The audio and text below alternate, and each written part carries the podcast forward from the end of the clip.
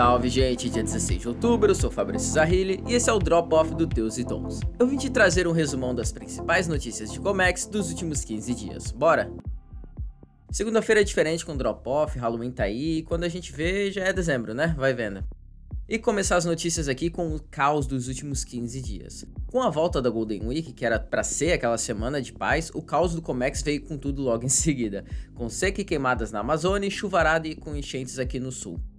Até o momento do fechamento desse drop-off, dia 13, sexta-feira, o canal dos portos de Itajaí e Navegantes segue impraticável e sem previsão de reabertura. Por conta das fortes e constantes chuvas e condições adversas do tempo, a força da correnteza no rio Itajaí Sul segue impedida a entrada e saída dos navios e embarcações. E como a barra segue impraticável, cinco navios constam como fundeados e outros oito estão se aproximando nos próximos dias. Mas vamos lá, né? Seguindo porque o mundo do Comex não para. No modal marítimo, após a proibição de exportações, navios tanques russos retomaram o transporte de diesel, aliviando a escassez de combustível no país. O diesel é o maior produto de petróleo exportado pela Rússia, com cerca de 35 milhões de toneladas vendidas em 2022, das quais quase 3 quartos foram enviadas por meio de oleodutos.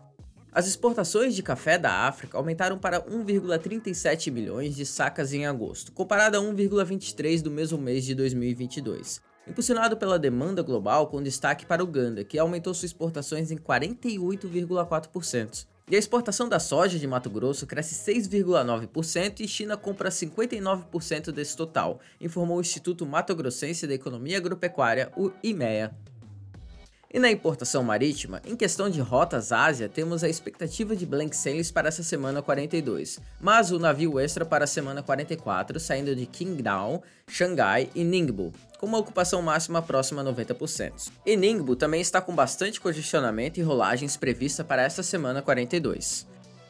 O Porto de Savannah está com tempo de espera para a atracação da embarcação no terminal de até 4 dias, dependendo do porte da embarcação. O GPA não oferece mais portão no domingo também. E na Europa, Porto de Rotterdam apresenta certa redução na operação dos reefers, chegando a apenas 50%, apresentando também singela redução nos trabalhos realizados nesse porto como um todo. E o porto da Antuérpia apresentou um pequeno aumento na capacidade de operação em seus pátios, chegando a um pico de 75%. Além disso, teve a conclusão da obra em um de seus postes de amarração adiada para dezembro, o que pode impactar de alguma forma as operações. Já no porto de Hamburgo, ele segue com os pátios operando com uma alta média de 80%, especialmente por conta do número de navios que estão atracando ao longo da semana. Há ainda uma nova construção no ponto de atracação 1 mais 2, que teve início na última semana, com previsão de término em 9 ou 10 semanas. Quanto ao porto London Gateway, na Inglaterra, suas operações estão na casa dos 50%, 55% por conta de algumas reformas e construções do local, mas eles têm trabalhado em período integral para atender o máximo da demanda possível. E na cabotagem, o armador Mercosul Line anuncia atualização do valor de custo extra devido ao aumento de custos operacionais junto aos terminais e prestadores de serviços parceiros. O reajuste deve ocorrer a partir do dia 25 de outubro de 2023. E vamos de aéreo.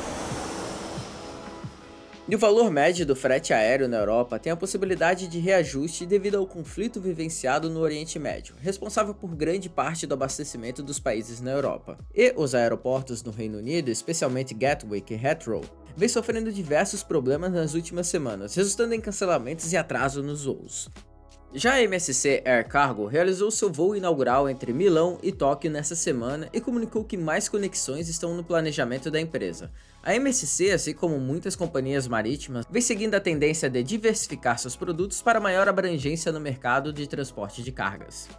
E nas Américas, a Companhia Azul solicitou três voos à ANAC para operar no México com o objetivo de atender ao GP de Fórmula 1.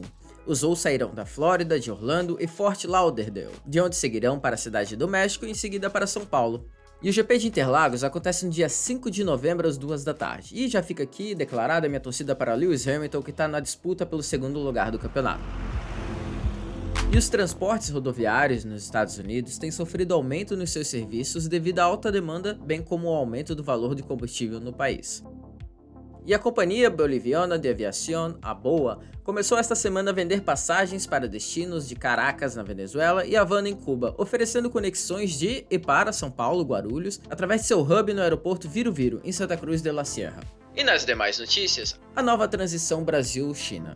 Uma empresa brasileira realizou a primeira transação direta em moedas nacionais com a China, sem a necessidade de conversão para o dólar, em um movimento que tem implicações geopolíticas e visa reduzir custos. Essa abordagem visa impulsionar o comércio entre os dois países, proporcionando economia na taxa de câmbio e despesas financeiras.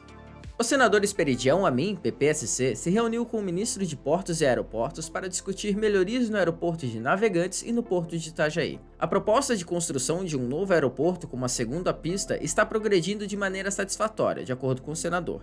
E, em relação ao porto de Itajaí, a minha expressou otimismo de que haverá notícias positivas ainda esse mês para revitalizar a estrutura. E para quem não lembra, a empresa vencedora do leilão de arrendamento transitório de dois anos no porto de Itajaí foi desclassificada pela ANTAC na fase de habilitação de documentação, passando então para a segunda colocado, Amada Araújo Asset Management, que prometeu movimentação de 44 mil teus por mês. E agora também se encontra na fase de habilitação de documentação pela ANTAC.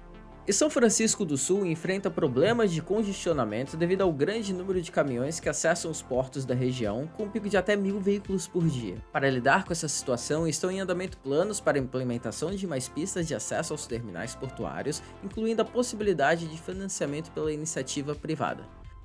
Ufa, bastante notícia, mas né, temos um drop-off aí concluído com sucesso.